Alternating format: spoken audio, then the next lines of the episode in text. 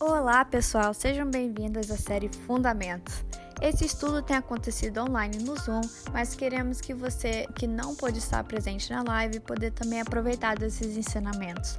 Espero que gostem. Se você achar que outras pessoas do seu círculo de amigos também iriam gostar, fique à vontade para compartilhar. Obrigada, obrigada, Murilo. Ah, quero agradecer, antes de mais nada, é, obrigado pela confiança, obrigado pela oportunidade de estar servindo aqui junto com vocês. Estou super honrada, estou super feliz. E, nossa, graças a Deus por tecnologia, né? Quão longe a gente está alcançando. Você foi falando aí os estados. Nossa, é muito bonito é, ver isso, que a gente pode estar tá tão longe, mas tão junto, né? Que bom, glória a Deus. E, e também parabenizar você, a Vitória, sua esposa, né, por esse trabalho lindo que vocês têm feito. Eu tava vendo, né, o Rich Nations é, é um dos mais recentes de vocês, né, entre os vários ministérios de vocês.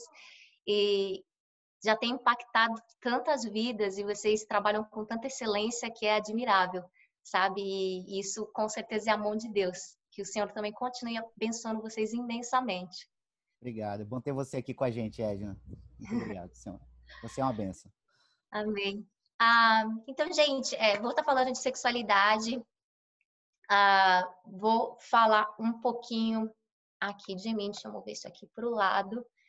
Um pouquinho do, do, da minha área de trabalho. A gente estava até falando antes da, da aula começar.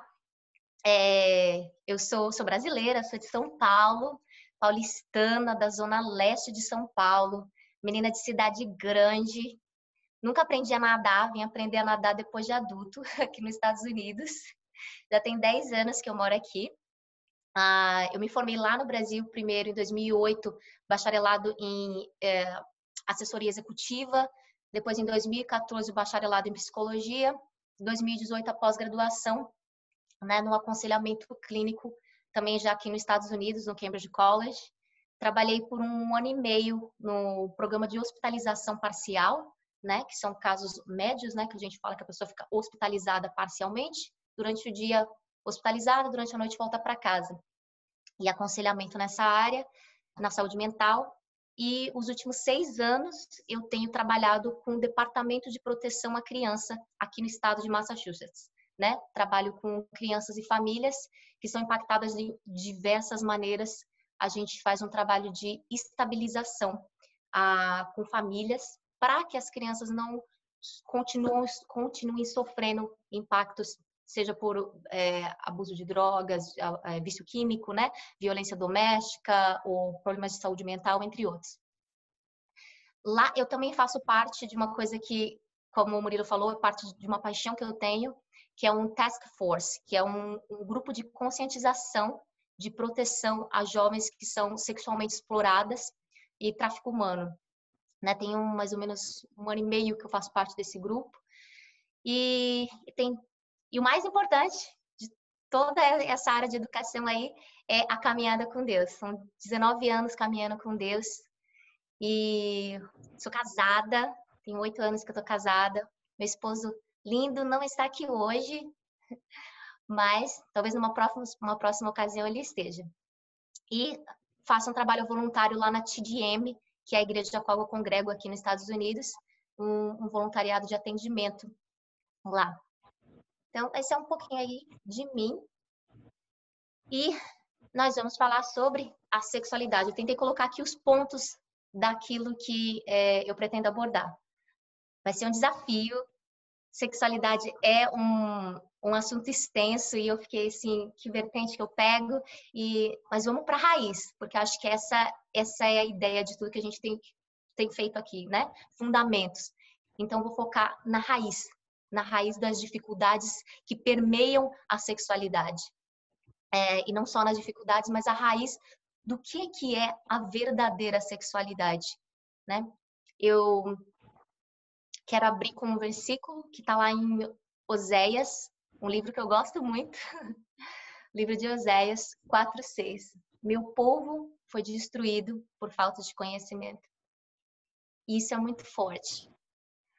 Um, e é exatamente o oposto do que a gente quer fazer aqui hoje. A gente quer trazer luz, a gente quer trazer conhecimento para um assunto que nem é não é sempre tão falado, né? Então a gente quer hoje aqui tentar trazer luz e conhecimento para que isso não, não seja destruição na, na, nossa vida, mas que seja vida, né? Ah, posso fazer outra oração com vocês? Então tá. Pai, eu, eu quero te agradecer, ó Pai, mais uma vez ah, pela vida do Murilo, a esposa dele, Vitória, Senhor, por esse trabalho.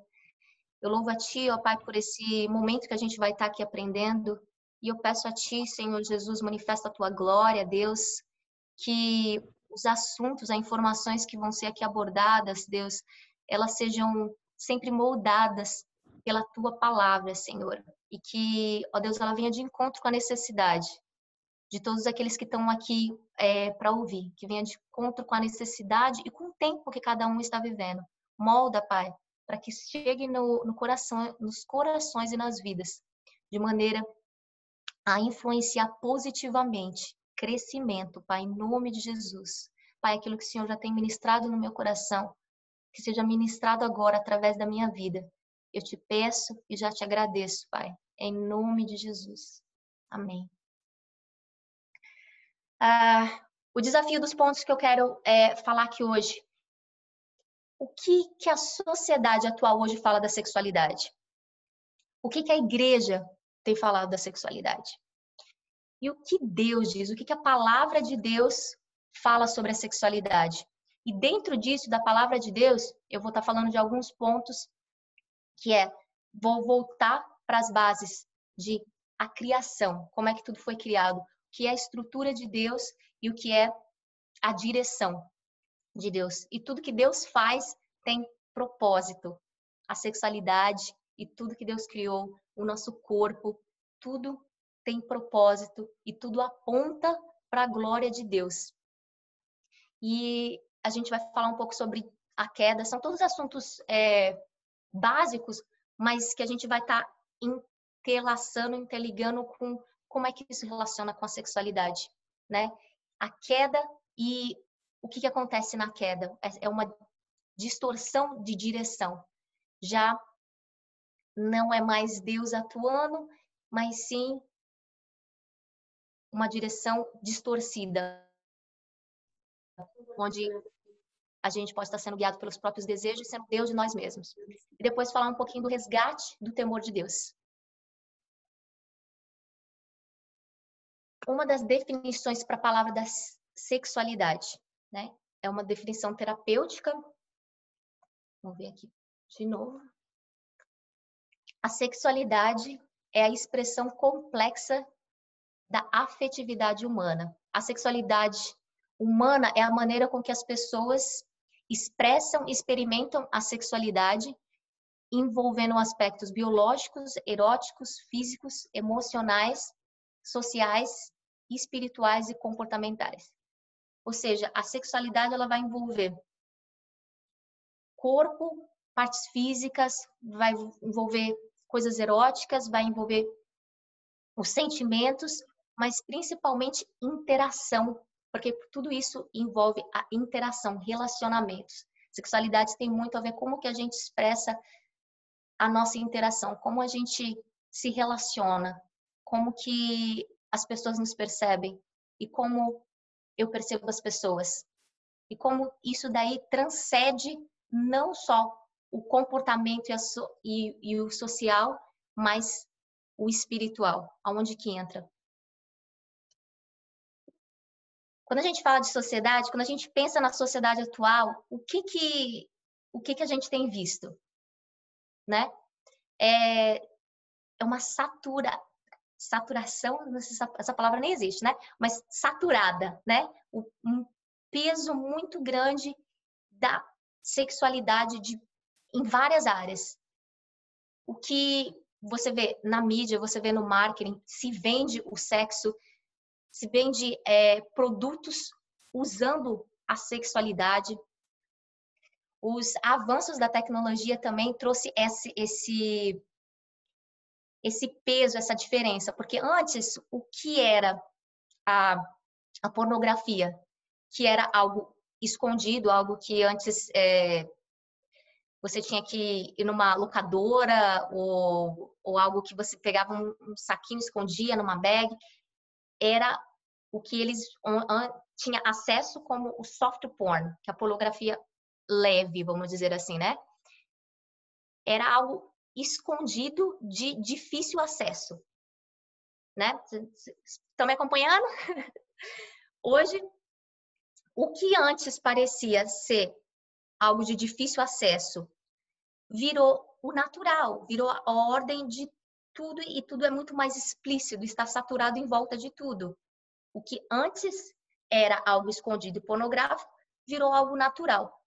E parte de tudo que a gente vive e hoje vende e é o comum e é o que acaba definindo e moldando o que como a gente se relaciona, o que é sexo, com quem fazer sexo, como fazer sexo tá tudo exposto e distorcido. E antes o que era um, uma coisa da, da dark web, que era o pesado, virou uma pornografia comum, que é fácil acesso, qualquer clique no Google você acha o que antes era uma coisa extremamente considerada extremamente é, pesada que não era fácil de se encontrar.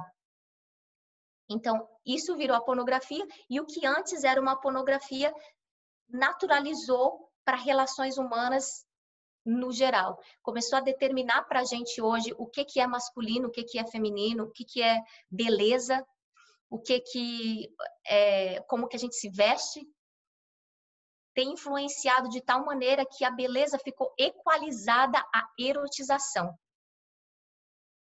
Sem falar também da ideia que de formadores de pensamentos hoje na sociedade que implementam uma ideia de que o seu sexo biológico, o seu órgão sexual, não diz nada em relação a, a sua interação e relacionamento.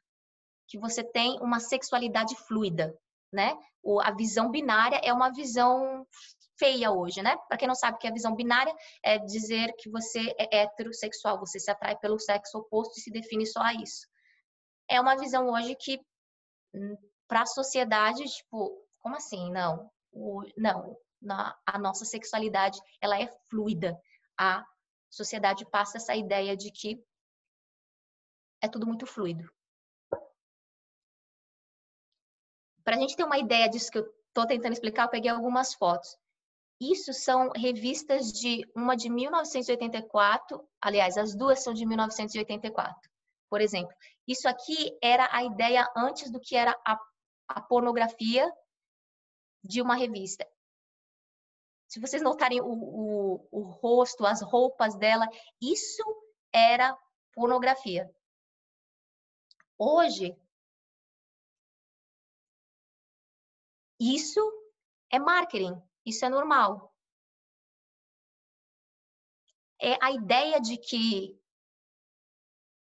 isso já não, não tem não, não é considerado como antes algo erótico. As coisas estão subindo o nível. Isso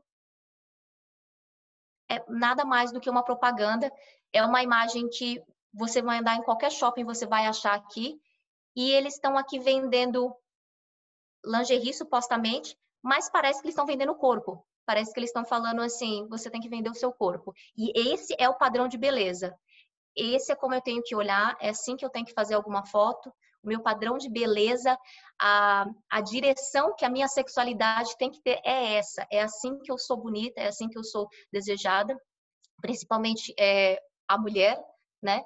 Se você vê o, a expressão do rosto aqui e aqui, isso é pornografia, isso virou mídia. Vocês estão acompanhando? Isso é marketing, é propaganda. Você acha no outdoor de qualquer lugar. Ela está vendendo bota ou ela está vendendo o quê? Qual que é a mensagem subliminar? A impressão não é que, tipo, é isso, é a bota que você quer vender. E é isso que começa a gerar um padrão de beleza e de certo e de errado. E de, não, isso daí tá certo, isso ela é, é beleza. A erotização é beleza, padrão de corpo, padrão de rosto. Outra imagem que você vai achar em qualquer outdoor, você vai entrar no shopping, ele está vendendo jeans. Outra imagem também muito forte, Dolce Cabana. Tá vendendo roupa, tá vendendo perfume.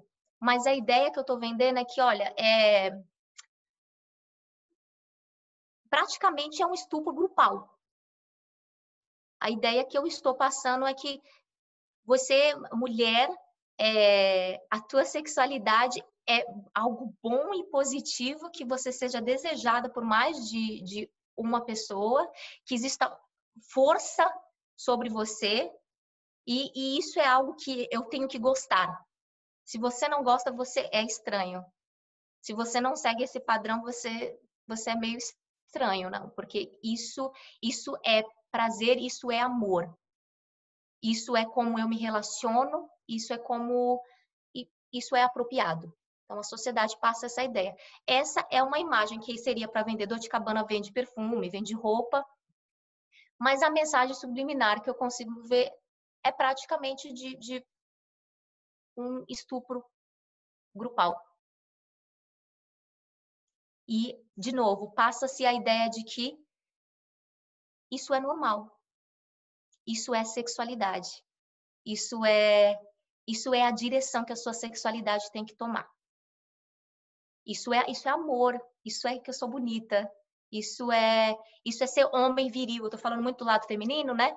Isso é ser homem, ser masculino. Esse é o corpo que eu tenho que ter. Essa é a, é a posição, esse é o tipo de pegada. Isso que mulher gosta. Isso é ser homem. Homem é é isso. Essa é a ideia de masculinidade.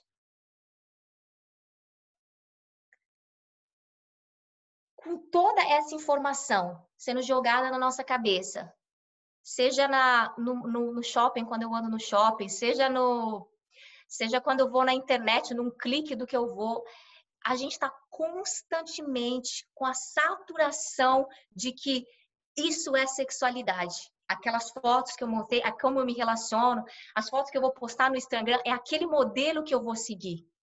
Eu estou sendo discipulado pela sociedade diariamente com isso é ser mulher, isso é ser homem, isso é ser fluido.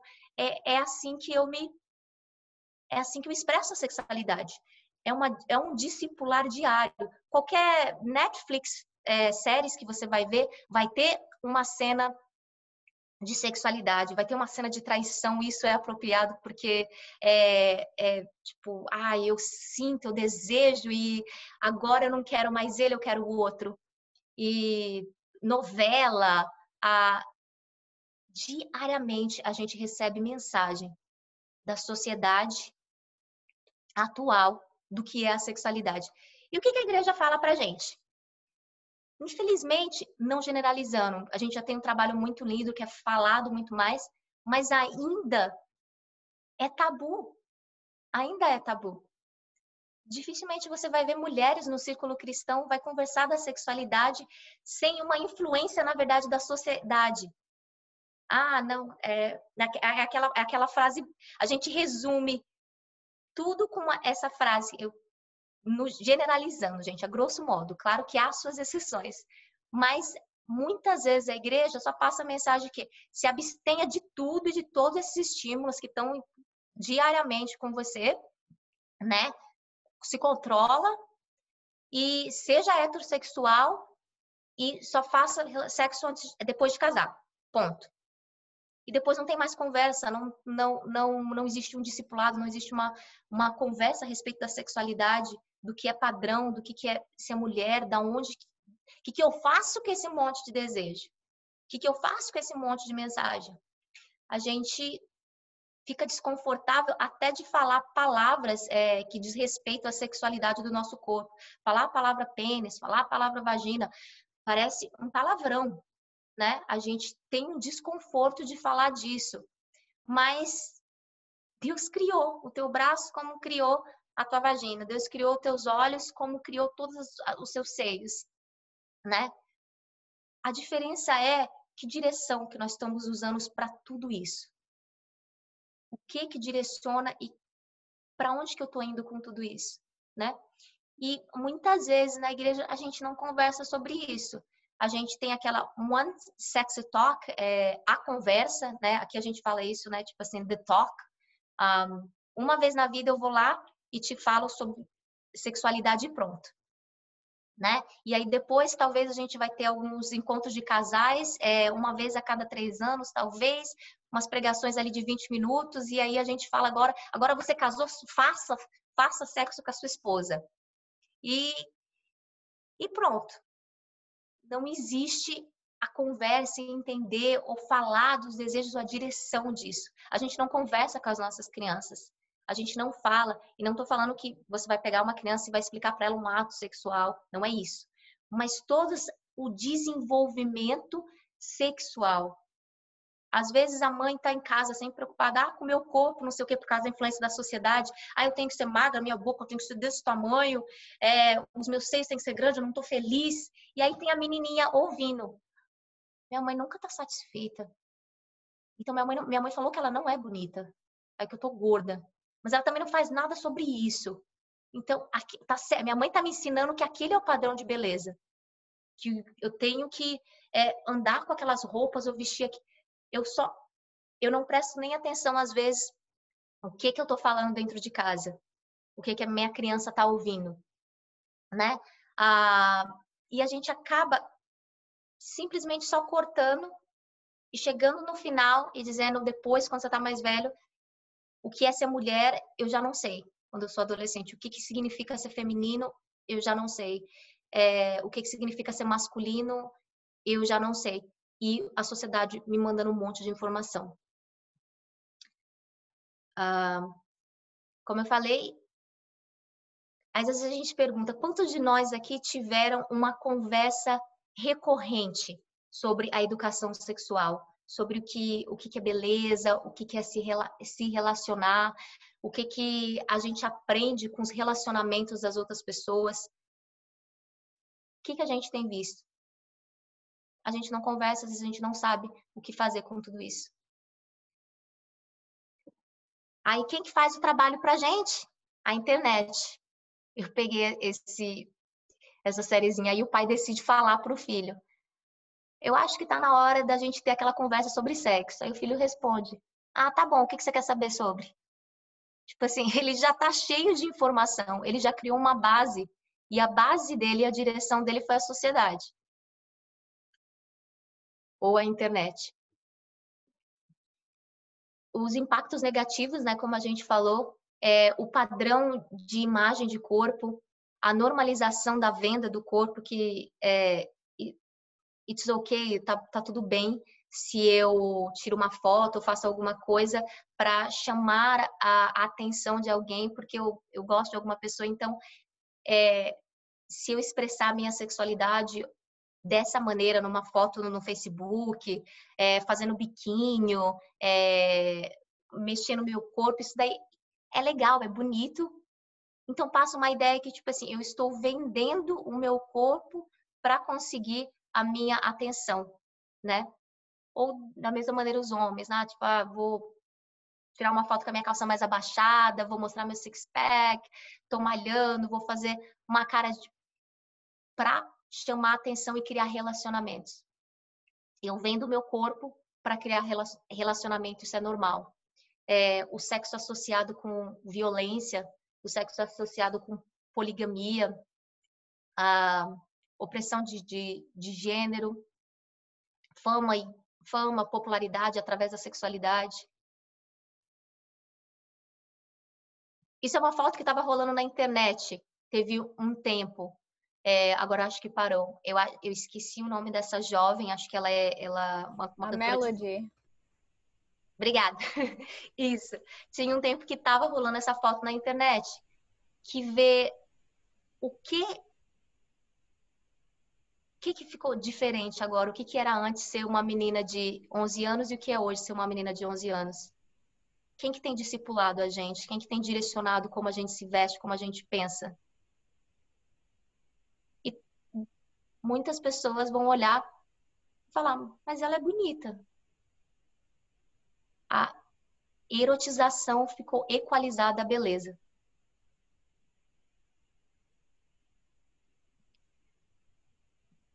um pouco de dados é, de crianças de 13 a 16 anos. Mais de 90% dos meninos e 60% das mulheres tiveram acesso ou fazem acesso à pornografia.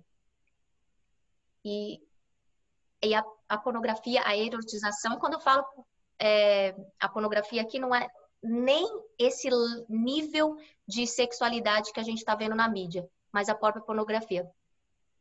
As mulheres passam passa-se a ideia de que é, vão ser percebidas pelo homem através da sexualidade e que os homens são todos propensos ao egoísmo e que é isso que eles são, né? Então diminui quem a mulher é e diminui quem o homem é. 88% das cenas são de agressão física, engasgo, as, as, as, ai, não consigo falar essa palavra, gente. Asfixiar, surras, ah, maltratos, e tudo isso sendo é, passado como prazeroso. Cerca de uma em dez crianças, antes delas, fizerem, delas fazerem 18 anos, passam por abuso. Existe hoje nos Estados Unidos, nesse dado, é, mentira, esse dado é de, esses dados são de 2010, gente. Então, é, isso ainda está menor do que provavelmente está hoje. Esses dados são de 2010. 14 mil a 17, 14.500 a 17.500 escravos sexuais são traficados nos Estados Unidos por ano. Depois de todo esse pesado que a gente vê, a ideia que a gente tem de sexualidade é que a sexualidade, o sexo, deve ser impuro, deve ser errado. Porém, eu posso fazer no casamento. Parece que essa é a ideia que está passando. Mas a sexualidade, ela é impura? O que, que a gente realmente acredita? Como que a gente se desvencilha de dessa desse saturado de informações que a sociedade dá pra gente? Com a palavra de Deus, voltando para a raiz. Tudo que Deus cria tem propósito e é lindo, né? Mas o pecado é injusto, o pecado entrou no mundo e deturpou e distorceu o propósito e a ideia de várias coisas, inclusive a sexualidade. E isso vem desde o princípio de um coração caído, quando o homem decidiu que eu vou ser independente de Deus eu vou procurar as formas de como eu me relaciono, de o que é sexualidade por mim mesmo. Eu não sigo mais a direção e o padrão de Deus. Eu me informo com a sociedade, eu faço aquilo que eu quero, aquilo que eu desejo, aquilo que me traz prazer.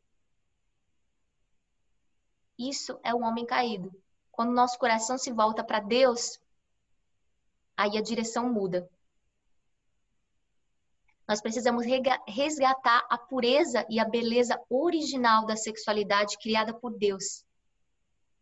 Que morto longe de Deus, morto espiritualmente, a gente se perde. A gente perde a direção. E o que, que isso significa? Voltando lá para Gênesis, estou de olho na hora. Voltando lá para Gênesis, Gênesis 1, de 1 a 2. No princípio, Deus criou os céus e a terra. Era a terra sem forma e vazia. Trevas cobriam a face do abismo, e o Espírito de Deus se movia sobre a face das águas. Então, primeira coisa que a gente sabe, Deus é especialista em luz onde está a escuridão, aonde parece distorcido, sem forma, vazio, perdido. Deus é especialista e ele quer que a gente traga para a luz para que ele traga a direção correta. Então disse Deus: façamos o homem a nossa imagem, conforme a nossa semelhança. Domine ele sobre os peixes do mar, sobre as aves do céu, sobre os grandes animais, sobre os grandes animais de toda a terra, sobre todos os pequenos animais que se movem rente ao chão. Criou Deus o homem à sua imagem, e a imagem de Deus o criou. Homem e mulher o criou. Então a gente é a imagem de Deus. Como a gente se relaciona, como a gente entende a sexualidade, ela vai muito mais além da expressão corporal, ela vai muito mais além da daquilo que que está por fora, mas ela vai aquilo que o Senhor, quando a gente está alinhado com Ele, a gente volta para essa imagem dele, para a gente entender a direção da nossa sexualidade, para a gente entender a direção de qualquer área da nossa vida, a gente tem que voltar para nossa imagem, para aquele que dá a direção, para a imagem de Deus. E o que, que é ser a semelhança de Deus, né? O que, que são esses é, atributos de Deus que a gente tem? Tem atributos que a gente carrega de Deus. Deus, para criar o mundo, ele tinha que ter no mínimo alguns atributos, né? É, eu, é, é, isso é algo que, que foi muito forte para mim quando eu estudei um pouco com a Andrea Vargas. Para quem não conhece, é uma referência linda é um trabalho lindo que ela faz também na área de sexualidade. E ela, ela usa essa mesma frase de você não pode ser qualquer um para criar um mundo, para trazer à existência algo que não existe. Você tem que ter um senso, no mínimo, de, de respeito, um senso de organização, um senso de criatividade, inteligência, amor. São todos atributos de Deus e atributos que a gente, como a imagem e semelhança dele, a gente tem. Sem conhecer todos os atributos de Deus, sem a gente se relacionar com o próprio Deus, a gente nunca entende quem a gente é e o propósito da nossa vida, o propósito da nossa sexualidade. Todo mundo tem a imagem de Deus, a gente não perdeu isso. Mas a gente decide se a gente vai continuar sendo governado se a gente vai voltar com o nosso governo para Deus ou se a gente vai andar pelo governo do, do nosso próprio coração, longe de Deus.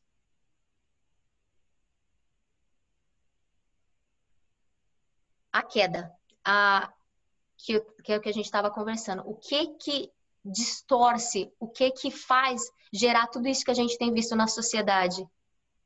É essa queda é o limite que ali foi estabelecido que foi perdido. Foi uma nova direção que se criou através do pecado. Gênesis 2, 9. O Senhor Deus fez nascer do solo toda espécie de árvores agradáveis aos olhos, boa para o alimento. Em meio desse jardim estava uma árvore da vida e a árvore do conhecimento, do bem e do mal. Depois, mais lá para frente, o Senhor deu a seguinte ordem ao homem: comerás livremente do fruto qualquer de, do fruto de qualquer espécie de árvore que está no jardim. Contudo, limite. Não comerás da árvore do conhecimento do bem e do mal, porque no dia que delas comeres, com certeza morrerás. Então, antes da queda, tudo era direcionado, tudo tinha um propósito para Deus. O pecado maior ali na queda foi a idolatria. Foi a Eva entendendo que, peraí, acho que a serpente deu uma ideia ali boa. Eu posso ser Deus de mim mesma, eu posso traçar a direção daquilo que eu quero para minha vida. Então, ela faz uma, ela tem uma autonomia, uma independência de Deus. Tem coisas que são estruturas que não mudam, mesmo com a queda. Tem coisas que é a soberania de Deus, desde o desenvolvimento humano ou no desenvolvimento humano no sentido. Tem coisas que não mudam, que são da estrutura. Eu não posso escolher engravidar e, olha, é, eu vou querer que o meu filho já nasça adolescente. Vou pular essa fase. Não tem como. Não dá. Isso eu não tenho como mudar.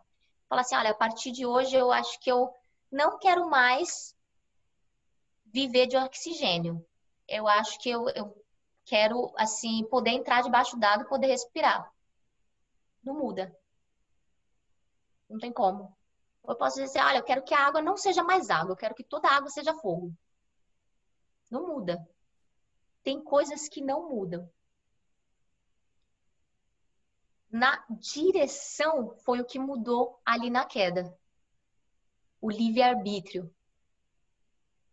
O que que eu vou fazer com as estruturas que Deus me deu? E agora começa a associar tudo isso para mim falar com a sexualidade, que são as estruturas daquilo que Deus deu. Que direção que eu vou dar para o meu sentimento, para minha vontade de se relacionar? Que direção eu vou dar para meu sentido de feminilidade ou para um homem o meu sentido de masculinidade? Como é que o que que vai direcionar esse esse desejo? O que, que, que vai direcionar essa estrutura? Aí eu coloquei um exemplo é, que eu gosto: o fogo. O fogo é uma coisa ruim. O fogo é uma coisa como a sexualidade é uma coisa impura, é uma coisa errada. Não. Mas se ele não for usado na direção correta, ele traz destruição se ele não está controlado e não está sendo usado para o propósito que ele foi destinado, ele vai trazer destruição. Para uma pessoa que usou o fogo de maneira errada, a pessoa é, era um eletricista, foi fazer algo na casa, mas não sabia ser um eletricista, mas falou: Eu quero coletar esses fios dessa maneira, eu vou dar um jeito aqui, e causou um incêndio numa casa porque a direção foi errada. Mas agora, o fogo na casa daquela pessoa que não tinha eletricidade nenhuma, mas ela conteve e usou para uma vela. Ela usou para um propósito apropriado. A nossa sexualidade, quando a gente volta ela para Deus por princípio, como é que Deus se relacionava com Adão e Eva antes, antes da queda? Ele criou não jogou eles lá. Ele, a palavra fala que ele descia e caminhava com Adão. Ele se relacionava. Como que a gente está se relacionando? Que expressão que é a relação? O que que determina o nosso relacionamento? Quando a gente tenta entender, ok, então a direção, a direção estaria certa se Deus me falou, amai a Deus acima de todas as coisas e amai o meu próximo a mim mesmo.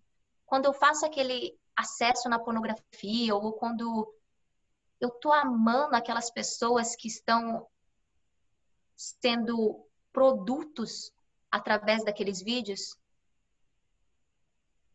Então isso é expressão de sexualidade?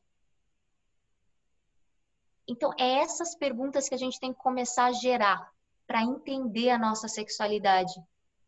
Qual que é o propósito que Deus destinou quando eu olho pela lentes de Deus, qual que é a direção? Então, ela não é, nunca foi impura.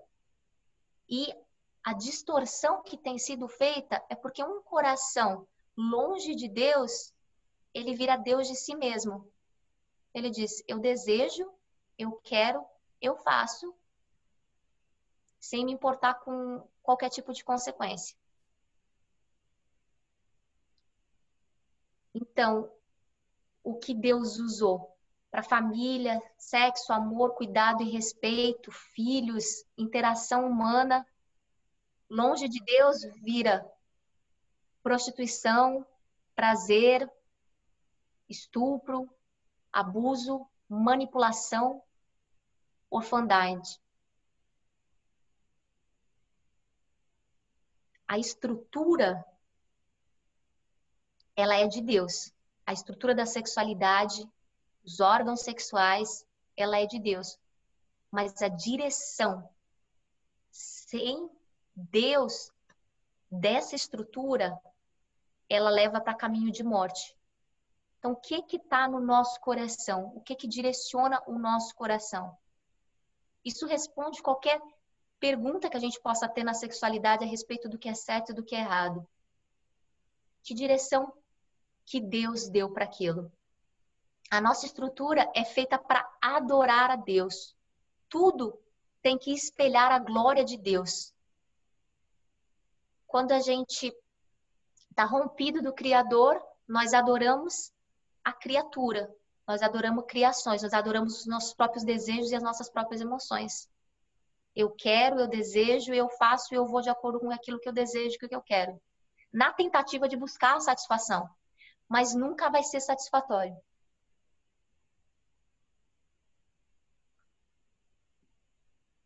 Navegando um pouco mais nessa ideia de desejo e de direção. Vou, Gênesis 3, de 1 a 6. Ora, a serpente era a mais astuta de todos os animais do campo que o Senhor Deus tinha feito. E esta disse à mulher: É assim que Deus disse: Não comereis de todas as árvores do jardim? E disse a mulher à serpente: Do fruto das árvores do jardim comereis, mas do fruto da árvore que está no jardim, disse Deus: Não comereis dele nem tocareis para que não morrais. Então a serpente disse à mulher: Certamente não morrereis, porque Deus sabe que no dia que de, dele comerdes, se abrirão os seus olhos. Serás como Deus, sabendo bem e o mal. E viu a mulher que aquela árvore era boa para se comer e agradável aos olhos, a árvore desejável para dar entendimento. Tomou do seu fruto, comeu e deu também ao seu marido, e ele também comeu.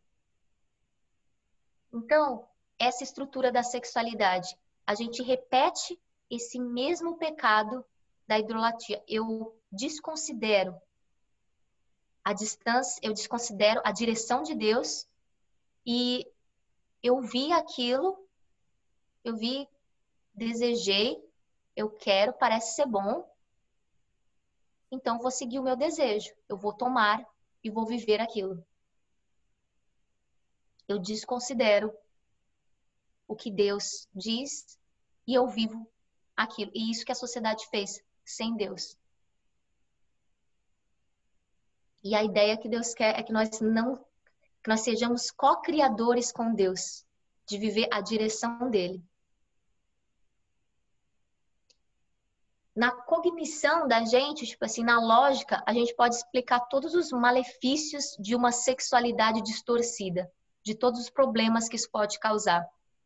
É, igual a gente viu todas essas estatísticas, uma sexualidade distorcida causa coisas devastadoras para a pessoa mesmo e, e para a sociedade no geral. Ainda assim, vendo tudo isso, a gente escolhe, sem Deus, o nosso próprio desejo. Eu quero, eu faço. Então, a cognição, ela não, é, a lógica não ajuda nem sempre. Ela pode influenciar, mas ela não ajuda a gente a ter a direção de Deus. Mas é um coração voltado a Deus, com o Espírito Santo nos convencendo e buscando a cada dia essa direção. Quando recusamos a Deus, nós entregamos, quando a gente recusa a Deus, Deus nos entrega as nossas próprias paixões e a gente vira escravo do nosso próprio desejo. Quem dirige a nossa vida são os nossos desejos. Criação, a criação, a gente a criação foi feita para adorar o criador, não para adorar a coisa criada.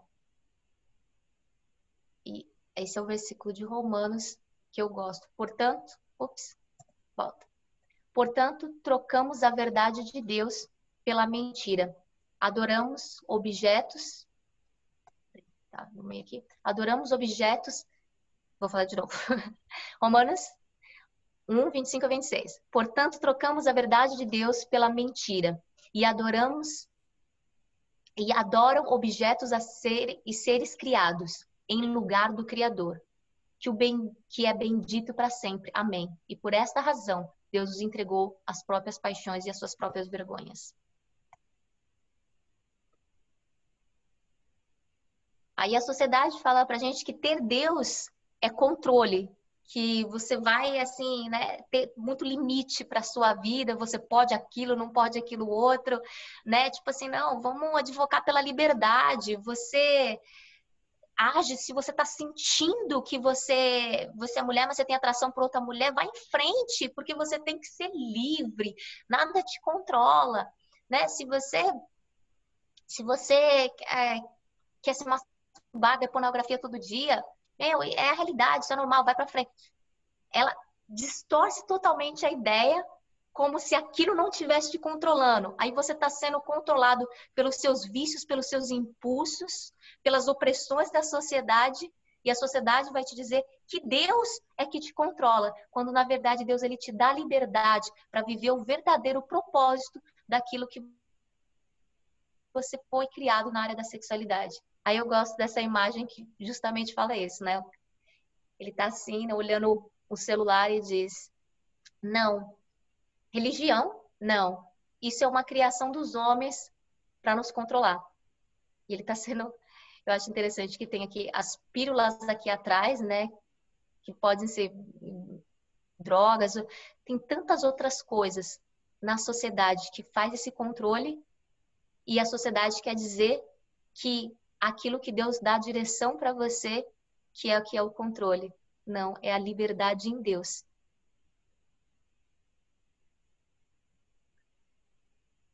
A reconciliação. Em Cristo, a gente volta para as origens, para ser a semelhança de Deus. A gente exerce os atributos daquilo que a gente é semelhança. As nossas atitudes, as nossas escolhas, elas vão gerar vida e vai ser conduzido pelo Espírito Santo e não vai gerar morte, que é o que é a distância de Deus. Às vezes a gente acha que a gente é fruto da nossa vivência, de uma família disfuncional. Ah, eu tenho esses problemas na sexualidade, mas olha, você não sabe é, como é que foi crescer na minha família, é, você não tem ideia é, do que eu vivi, dos abusos que eu passei.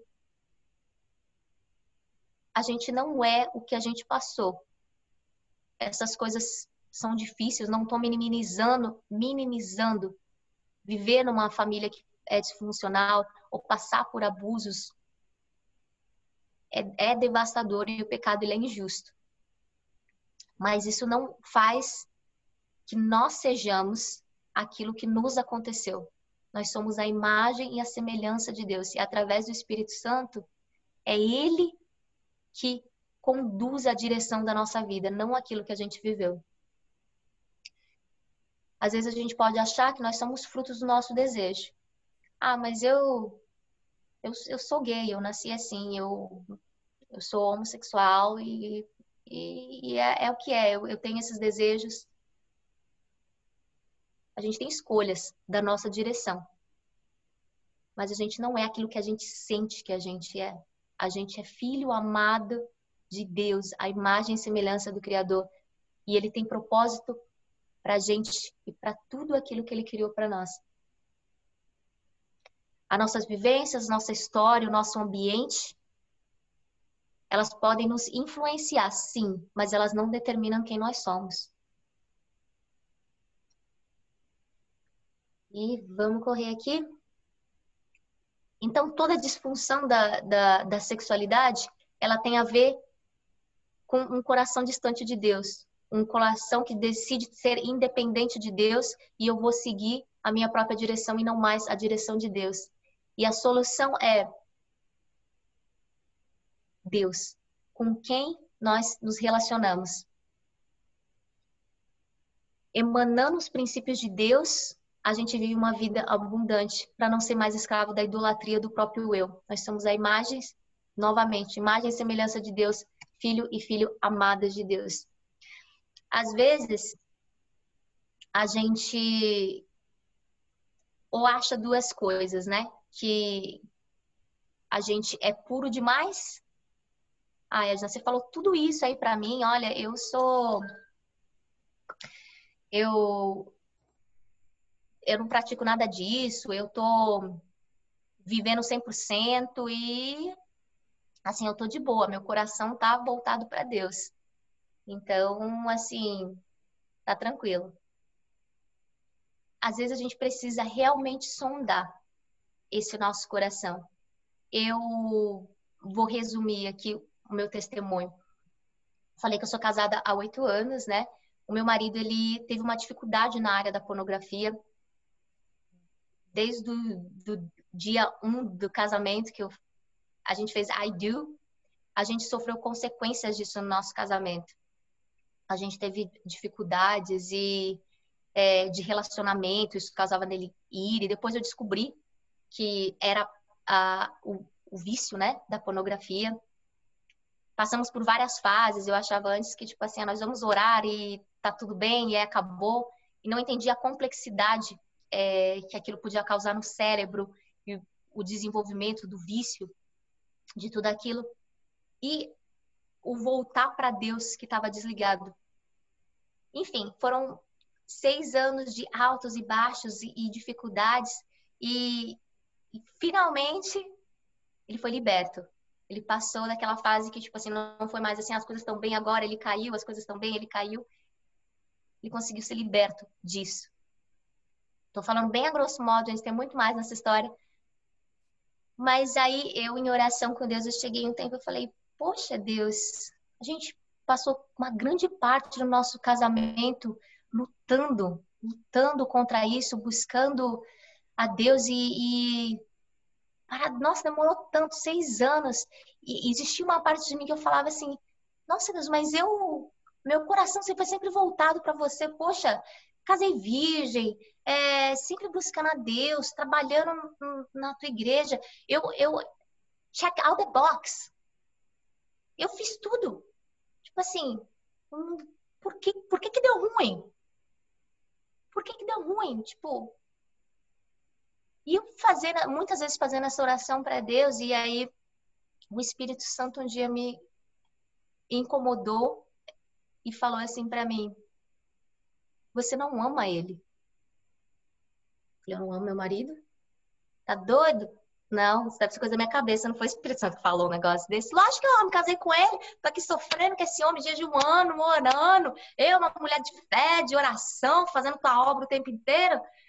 Não, Espírito Santo, você não ama ele.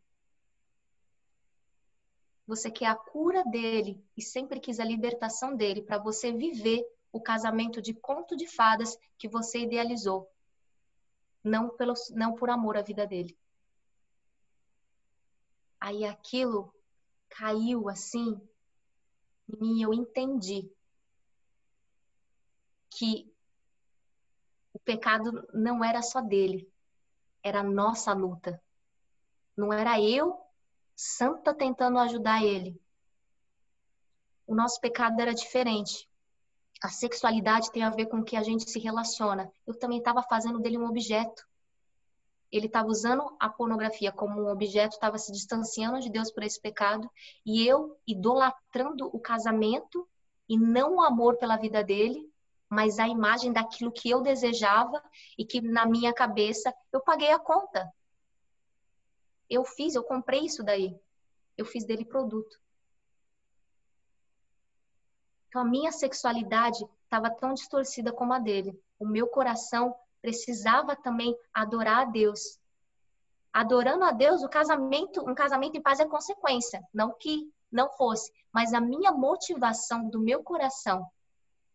Em muito tempo, Deus me revelou que era uma idolatria do casamento.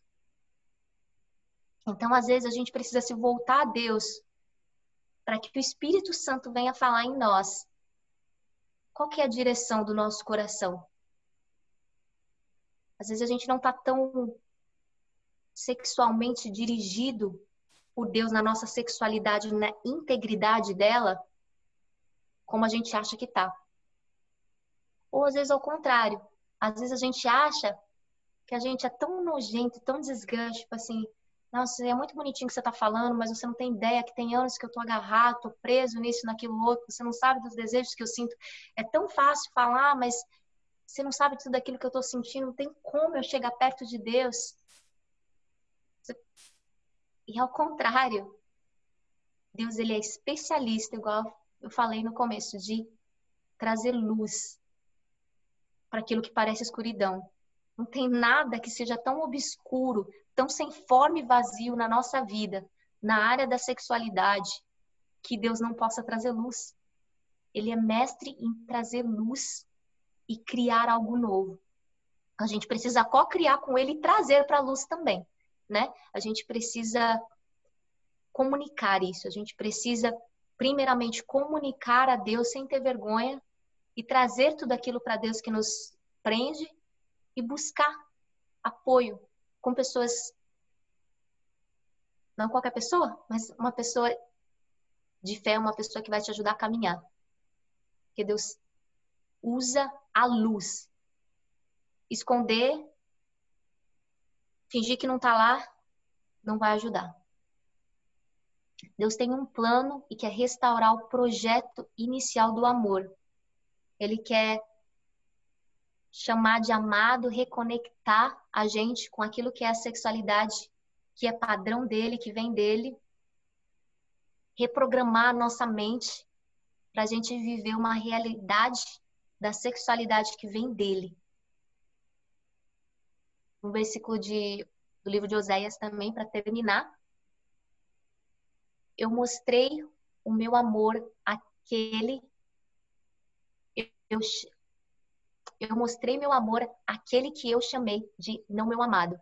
Direi àquele que são chamados de não meu povo, você é meu povo. E eles dirão, tu és o meu Deus. Então, se a gente se acha muito distante de Deus, ou muito sujo, ou muito pervertido, ou muito sem, sem entender, Deus quer restaurar e dizer que você é amado. Deus quer restaurar e dizer que você é povo dele. Esse é o nosso Deus. E acabou. E essas são algumas referências aí.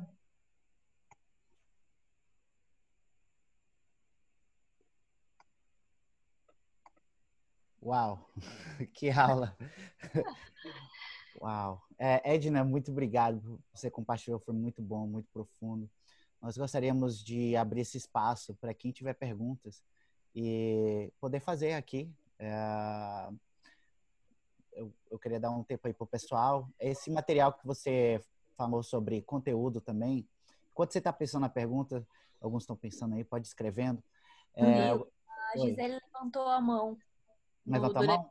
Pode falar, Gisele. Mas antes de Gisele falar, é, só queria deixar aqui uma coisa. A Edna passou um conteúdo, material sobre sexualidade e ela mandou um arquivo para mim. Eu vou colocar aqui alguns livros que ela passou, já escrito. Uhum. Mas se, se, caso você não conseguir salvar, eu posso mandar para você por WhatsApp ou no Instagram, na mensagem. Ah, eu tenho uma cópia de todo o conteúdo, tanto em inglês e português também. Já já? É. Gente, porque é muita coisa. Eu talvez acho que eu devo ter deixado vocês com mais perguntas, talvez, de quando que vocês começaram. Mas é porque é muita coisa. E a ideia é deixar vocês com perguntas, porque é as perguntas que faz a gente querer buscar a verdade de Deus e buscar no lugar certo. É. Então, é, oportunidade agora, a gente faz qualquer pergunta, tá aberto e use esse material. É um material, são materiais muito legal, é uma variedade de coisas. Eu tenho até aqui comigo, enquanto vocês vão pensando aí nas perguntas, eu vou mostrando aqui alguns livros que estão nessa lista. É, pessoal, tira o print screen aí, muito, aproveita. Para vocês, uh, isso é a base. É um livro fininho. Se você achou que ficou meio confuso que eu falei, nossa, esse livro aqui, gente, esclarece muita coisa. Ah, segundo livro. Tá tudo na lista, tá, gente? É só para vocês darem uma olhadinha com que a capa aparece. E tem alguns livros que são específicos. Tem esse que está em inglês, mas tem ele em português também. Que ele fala, a gente é aquilo que a gente ama. Temos aqui. Tem livros, às vezes, específicos que falam de problemas na sexualidade. Cansei de ser gay. Jesus, sou gay. E agora? Cara, é um negócio muito legal. É, às vezes a gente fala assim, ah, eu sou gay. Ou eu sou isso, aquilo, outro. Eu queria ressaltar isso de novo ou eu sou um pervertido, eu sou um viciado em pornografia, eu sou. Não. Você é filho e filha amada de Deus. Se você agora está praticando coisas que são iniquidades, não determina quem você é. Você pode ficar livre dessa prática. Seja a prática da homossexualidade, isso não define que você é um homossexual.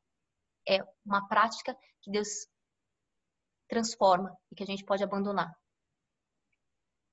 Outro livro legal. Tem muito livro legal. A maioria tem muitos em inglês também, para quem é, para quem lê inglês tem uma série de outros livros. Mas é igual o Murilo falou, ele vai mandar aí, tá aí na tela, mas ele também vai estar tá, é, enviando que é maior. Esses daqui foram os que eu usei em específico para essa a, apresentação. Mas tem uma lista bem grande que eu passei para ele. Ok, então, pessoal, é, vou abrir espaço para umas, uma, duas perguntinhas, então aproveita. Isso que é o especial de você poder participar do Zoom. Você tem a oportunidade de fazer perguntas que não aparecem no podcast, que não. Ah, algumas curiosidades e professores que são especialistas na área. Então, Gisele, você tinha uma pergunta? Pode falar aqui, está com o microfone liberado.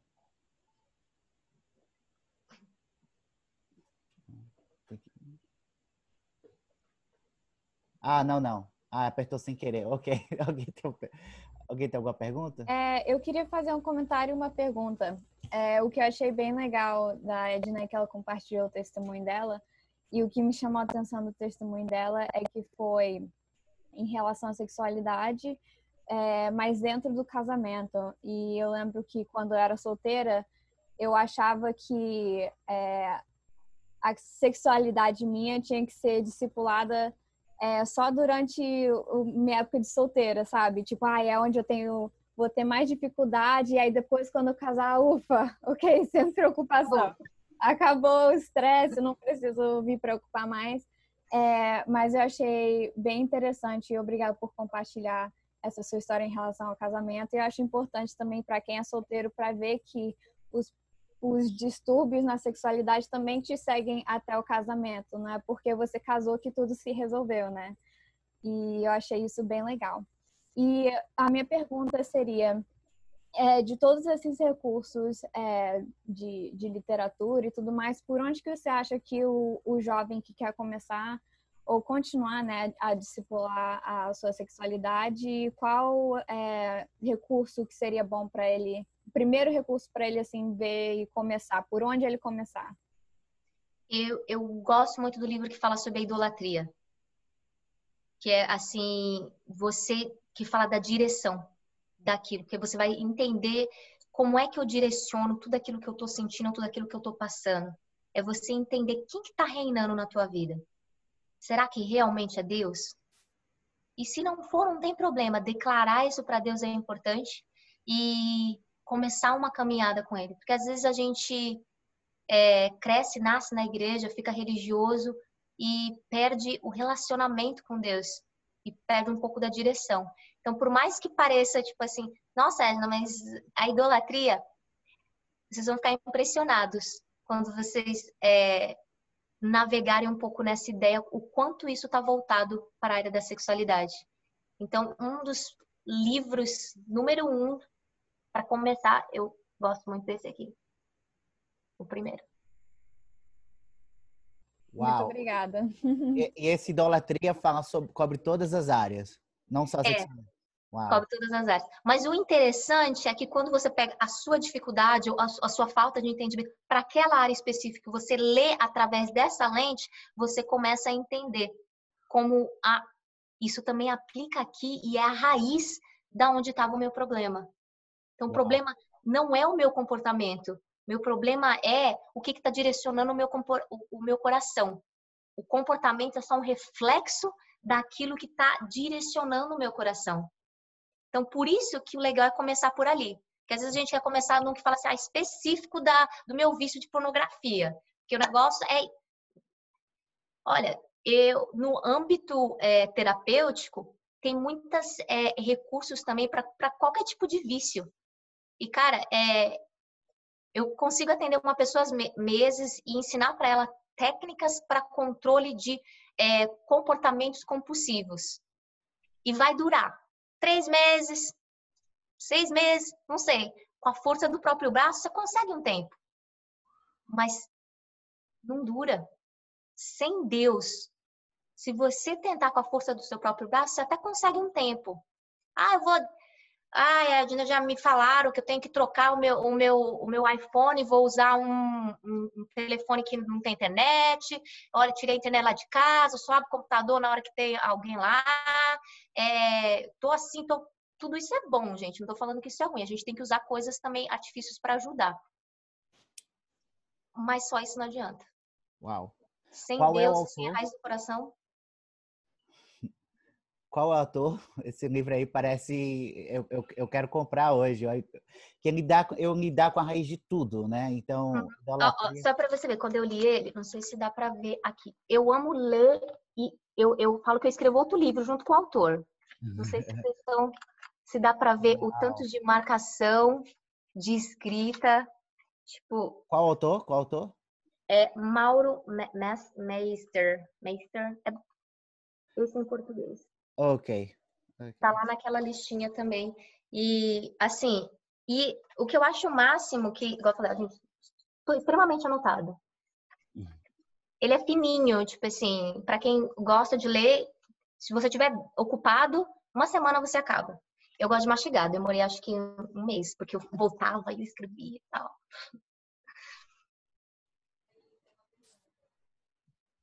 Quinta pergunta.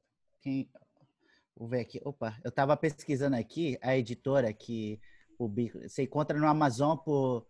É, vendo aqui por 5 dólares e tem português. Uau, que legal! Eu encorajo todo mundo a comprar. Eu acho que semana que vem eu vou fazer o sorteio. No próxima aula eu vou fazer um sorteio. O André está pedindo um sorteio dessa aula, é, de, de, um livro hoje, mas só que hoje não, André, você está né, fazendo uma biblioteca com os livros que eu estou sorteando, eu estou ligado na sua. Então, tem que ter limite, né? Então, vocês não descansam. Mas na próxima aula, é, vou sortear um livro, eu acho que vou sortear esse daí. Aqui tem a Yasmin, ela de Santa Catarina, ela perguntou, durante a sua faculdade de psicologia, houve algum momento de luta em relação à sexualidade ou algo em relação a isso? Ela, é, deixa eu ver se eu entendi, ela quer dizer com aquilo que era apresentado pela faculdade e os meus princípios. É isso, um choque ou pessoalmente falando? É isso mesmo, ela confirmou. Uhum. Ah, tá. Então, beleza. É, eu, eu acho, eu acho não, eu tenho certeza que não, porque antes de eu chegar na faculdade, igual eu falei, no início do meu casamento, eu vivi tantas coisas, igual eu falei, eu resumi uma, uma história muito grande para vocês, mas que eu tive, Deus me fez voltar para essa área e buscar um esclarecimento que, assim, não tem como, é que nem a palavra fala, conhecer a verdade, a verdade vos libertará. Uma vez que abriu a minha mente, que Deus abriu aquilo, qualquer coisa que era dito na faculdade era desconecto. Não, não, não batia. Porque Deus já tinha me dado aquela base. E é isso que é bom a gente buscar. Quando a gente tem uma base, quando chega outras informações, a gente não balança, porque a gente está firmado no fundamento.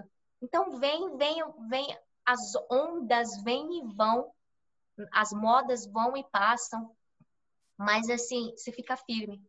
Uma outra palestra que eu dei, uma moça perguntou algo semelhante para mim. Ela falou assim: ah, você não se sente confrontada quando você vê algumas pesquisas, porque as pesquisas falam às vezes, ah, que a pessoa nasceu assim, ou que não sei o quê, que não meio que não, né? Aí eu eu falei para ela, mas até isso é interessante, porque para quem é pesquisador, sabe que pesquisa, toda pesquisa tem agenda, né? Já começa por aí. Às vezes a gente acha que uma pesquisa está dando para a gente todas as informações, mas ela é cookie cutter. É, é, é são porções pegadas daquilo que eu quero passar. Ou seja, a pessoa que pesquisou, ela já tem uma ideia daquilo que ela vai promover. Existe um financiamento, alguém vai financiar aquela pesquisa. Então, existe, existe uma tendência aí. Então, essa é uma coisa. E a outra coisa é que qualquer pesquisa, gente, na área terapêutica, né, nesse sentido, é uma soft science, querendo dizer, não tem muitas variáveis não tem como eu pegar assim, eu teria que isolar, eu vou isolar uma cidade com 20 habitantes e eu vou pegar é, 10, 20 famílias habitantes, 10 famílias é, vão ser famílias disfuncionais e 10 famílias vão ser funcionais. Eu vou pegar crianças e vou abusar 5 e 5 eu não vou abusar. Essa criança vai acontecer isso aqui. E aí eu vou ver o resultado. Não, não tem como. Nenhuma pesquisa na área terapêutica não tem como você isolar todas as variáveis para replicar aquela pesquisa e falar assim, olha, é isso aqui. Não tem. Nossa, fui muito longe, mas eu espero que eu tenha respondido. Não, respondeu. A, a, a Yasmin, ela já falou aqui. A, tem a, a Fabiana, de Vitória da Conquista, ela falou que tem mais uma pergunta aqui. E o Léo, ah, para encerrar a gente, saideira. E aí eu gostaria de falar de vocês para vocês sobre umas lives que nós vamos ter essa semana. Amanhã vamos ter uma live falando sobre missões e sobre relacionamento. Tá. Yes, com um casal lá da, de Moçambique, lá da África. E nós vamos falar quando um quer e o outro não quer. O que, que, que a gente faz? Não vou falar só sobre relacionamento de casal, mas também os pais, também como a gente lidar com isso quando um quer e outro não. Então, eu quero convidar você amanhã, três horas da tarde. Olha o nosso Instagram, a gente vai estar falando sobre isso. É, Léo, e vamos falar, deixar a Fa, Fabiana falar primeiro, depois é o Léo, aqui de Boston. Léo, você aproveita e dá uma encerrada aí para nós, falando sobre sábado, depois da pergunta. já é? Obrigada. Boa noite, gente. Boa noite, Edna. Muito bom. Queria agradecer. Foi abençoador mesmo. É, amplia assim a nossa visualização. Foi excelente. É, eu tenho uma pergunta. Eu acho que entra mais um pouco nessa área da psicologia mesmo é, há um tempo atrás, um amigo meu, ele se desvinculou da igreja e ele se rotulou como homossexual. E aquilo gerou muitas confusões, porque no nosso dia a dia, no nosso caminhar, a gente não percebia, a gente não sabia, às vezes a gente até se perguntava, será que a gente errou em algo? Como que isso aconteceu? De onde veio? De onde surgiu? E aí eu marquei um dia uma conversa com ele e entrei nesse ponto, né? Onde foi? O que, que aconteceu? Como que isso aconteceu. E conversando, ele me falou que na infância ele tinha sofrido um abuso é, sexual, né, por uma pessoa da família, e desde então a mente dele era rodeada por essas mentiras, né? Ele se perguntava: será mesmo que eu não gosto de homem? É, será que eu não? Será que eu gosto de mulher? Eu me interesso por mulher? E veio a adolescência, não veio aquele desejo por mulheres.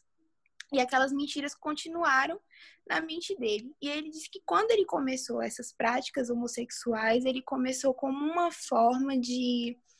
É, eu esqueci a palavra que ele usou, mas era como se fosse se martirizar por conta do abuso que tinha acontecido na infância. E aí eu pergunto para você, num, num, quesito assim da psicologia, é, esse, esses acontecimentos, porque a gente sempre busca, né? A gente quer saber o porquê, de onde surgiu, como surgiu, como, quando foi que você percebeu isso, o que, que aconteceu. Ou às vezes a gente vê até na infância, é no meio acadêmico mesmo, tem sido muito difícil falar sobre isso de uma forma que você não seja desrespeitoso e não seja visto como homofóbico tem, tem sido difícil você entrar em certas discussões como essa, nesse mundo que hoje está tudo livre e hoje tudo pode e hoje tudo é coerente. E aí, em uma discussão dessa, meus, meus colegas de faculdade falando e eu ouvindo, e aí tinha uma, uma colega minha que ela falou assim: Ah, não, eu tenho um primo, ele tinha acho que 5, 6 anos, e ela falando: Ele é gay. Eu tenho certeza, ele tem jeito de gay, ele já gosta de se vestir como mulher e não sei o quê. Nasceu assim. Nasceu assim. Como que você pode nos explicar isso numa perspectiva da psicologia e numa perspectiva assim espiritual nessa área homossexual? Tá. É, mas umas coisas, tô, tô, tô, aqui juntando tudo para me responder tudo aí para você. Ah, mas é é uma coisa que eu falei ali no meio da palestra. Tudo é influencia, mas não determina, né? Às vezes a gente tem uma ideia de que, ah, ok, isso vai determinar né? Primeira raiz, que você fala ah, da onde veio. É, é importante a gente saber da história da pessoa, aquilo que ela passou, tudo. Mas da onde veio? Onde veio que veio da queda, veio que houve separação de Deus, o pecado entrou no mundo e a gente decidiu que eu quero é, agir sobre os meus desejos, sobre aquilo que eu sinto. Porque o que é o abuso? É alguém que agiu no próprio desejo. Peraí, nossa, parece que eu gosto de criança. Que, que acontece se eu fizer isso? Nossa, eu gostei disso. Eu estou agindo de acordo com o meu desejo e eu não tenho limite. Que nem a pegada da árvore. Eu vi a maçã, gostei, eu acho que dá prazer, eu vou pegar. Eu vou fazer. Não importa a direção. Então, uma coisa gera a outra. Então, a raiz vai ser sempre, sempre vai ser a queda e a idolatria. Idolatria no sentido, eu não ando mais pela minha direção, eu não ando mais pela direção de Deus. Eu fui criado por Deus, mas agora eu, criatura, decido o que eu faço com a direção dos meus desejos e porque eu sou Deus de mim mesmo. Então, isso é uma coisa. Mas aí, tá, o pecado entrou no mundo, as coisas aconteceram, ok, o pecado é injusto, aquela criança, sem nem saber de nada, ela foi destampada antes da hora, no sentido, ela, a sexualidade dela foi aflorada antes do tempo, ou seja, aquilo que estava é, ali, mas não estava pronto, porque o plano de Deus, o propósito de Deus para aquilo era diferente, foi violado, tá? Aí, nasci assim, ou não, foi uma consequência de, de um outro pecado. Mas aí ele pode determinar que o quê?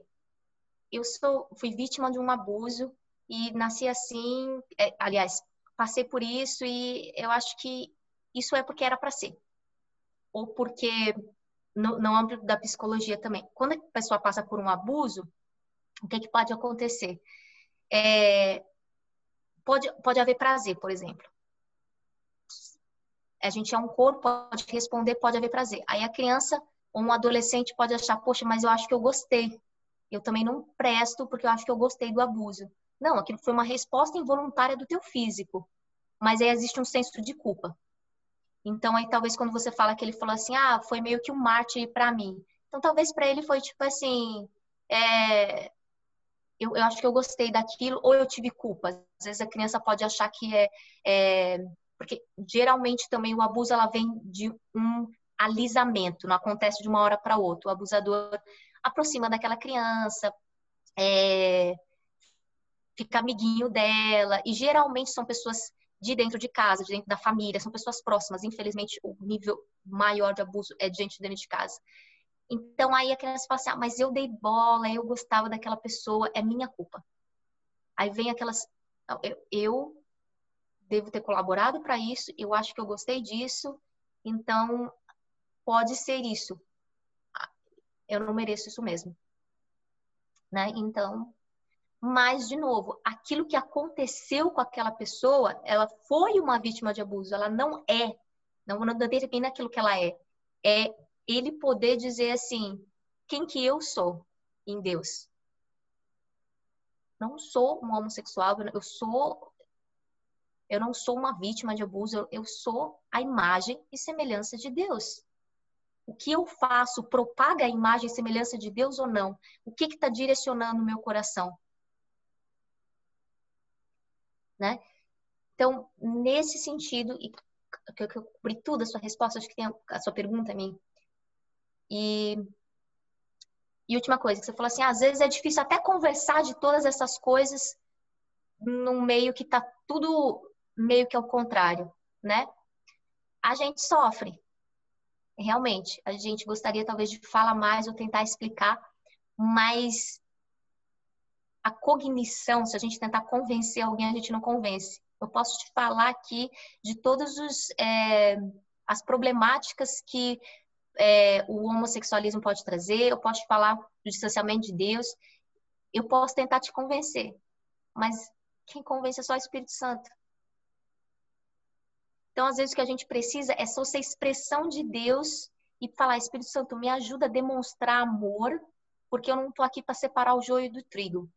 Eu estou aqui para mais ser expressão de Deus. Como a minha vida pode ser expressão do teu amor a ponto que as pessoas queiram ser como a mim, porque eu sou igual a Deus. E é o Espírito Santo que vai guiar, porque esse evangelizar ele produz fé. E a fé vai ajudar você a chegar perto de Deus e o Espírito Santo te convence. Mas não é a gente que vai convencer. E às vezes a gente, a gente mesmo se cobra muito com eu preciso fazer mais, eu preciso falar, eu preciso debater. Que a gente está louco para resgatar a pessoa do pecado. Mas a gente tem que, às vezes, ter, deixar o Espírito Santo nos moldar para a gente ser um instrumento e não a gente tentar lutar essa luta sozinho ou argumentar através de é, teorias ou que é cognitivo para convencer a pessoa, né? Porque é, é como o, o vício de pornografia. Ele é muito evidente todos os maus que causa você usar pornografia. Mas uma pessoa que, por exemplo, está viciada e não consegue sair, eu posso sentar com ela aqui uma hora, explicar cognitivamente o que está acontecendo com o cérebro, o cérebro dela, o vício, sem nem falar da parte de Deus, sem nem falar que é pecado. E falar de todas as problemáticas. Ela vai sair do meu consultório e aquele entendimento não vai parar ela. Porque o Deus dela é o desejo. Não tem como. Porque se fosse assim, era fácil tu tá viciado, senta aqui que eu vou te explicar toda a problemática, eu vou te convencer, porque é óbvio que isso daí, olha, pode destruir teu casamento, isso aqui ó, vai fazer isso e aquilo outro, você pode ter uma disfunção erética, você pode. É, é, como é que fala? Você vai estar tá contribuindo com exploração sexual, você vai estar tá fazendo. E a pessoa vai sair dali com aquele peso, mas ela vai fazer de novo. E a, e a mesma coisa na homossexualidade. A gente pode pegar a Bíblia e falar, tá escrito lá que é pecado. Que é mais, mais do que isso. Tá, tá claramente lá que isso é um dos pecados. É só o Espírito Santo para é, convencer. É, e só para encerrar, eu acho que a gente às vezes é muito carente desses temas, porque como você começou a falar, ainda é muito tabu. Então, às vezes a gente é cauteloso para falar, para perguntar, a gente fica assim meio que sem saber como fazer. Então, acho super importante, viu, Murilo? Estou é. apoiando essa ideia. Já tá bem-vinda aí, né? Vamos levar ela para vamos levar para o Brasil. Eu tive uma, uma mãe, rapidinho, um, um, testemunho, ela me falando que a filha dela de 10 anos, ela falou assim, ai, não tenho coragem de falar nada para minha filha de sexualidade. Eu falei para ela que, quando ela estava grávida, ela me perguntou o que, que foi, aí eu falei que o Espírito Santo colocou um neném na minha barriga. Eu falei, uau, gente. Aí você vê o tabu de dentro da igreja. Aí o que, que você faz? Você acabou com, tipo assim, com Cristo, né? Tipo assim, todo mundo agora virou Tipo, você distorceu a Bíblia, mentiu. O que, que você vai arrumar depois com essa criança? Mas é, às vezes a gente fica tão carente, igual você falou, de tipo assim, eu não sei para onde começar. E a, a sociedade fala que a sexualidade é impura, eu não sei nem para onde falar com a minha filha com isso, tudo isso que é impuro. Mas aí eu não falo, aí ela vai aprender o padrão da sociedade e não vai aprender o padrão de Deus. Como que você sugere, a gente como cristão, tem vários jovens aqui, pessoal de faculdade, e vira e mexe, até como você mencionou, né? A sociedade está se desenvolvendo, falando do tema. Hoje tem mais de 30 gêneros. Pansexual, sou homossexual, sou bi, eu gosto do poliamor, eu faço isso. E a gente está ainda falando do, do, bem raso, com tabus dentro da igreja, né? Uhum. E, então, minha pergunta é assim, como que você a gente, como que a gente deve é, alguém chega pra gente assim, uma pessoa que não é convertida e fala, ah, eu sou, eu sou bissexual. O que, que você sugere para que, como que a gente deve abordar essa, tipo, porque às vezes a gente tem a tendência de ser julgamental, de, de querer, não, não é assim, e às vezes pode até fechar uma, uma comunicação, uma amizade com essa pessoa. O que, que você sugere? Para lidar com, com, esse público que está absorvendo esses conceitos aí multigênero? Uhum.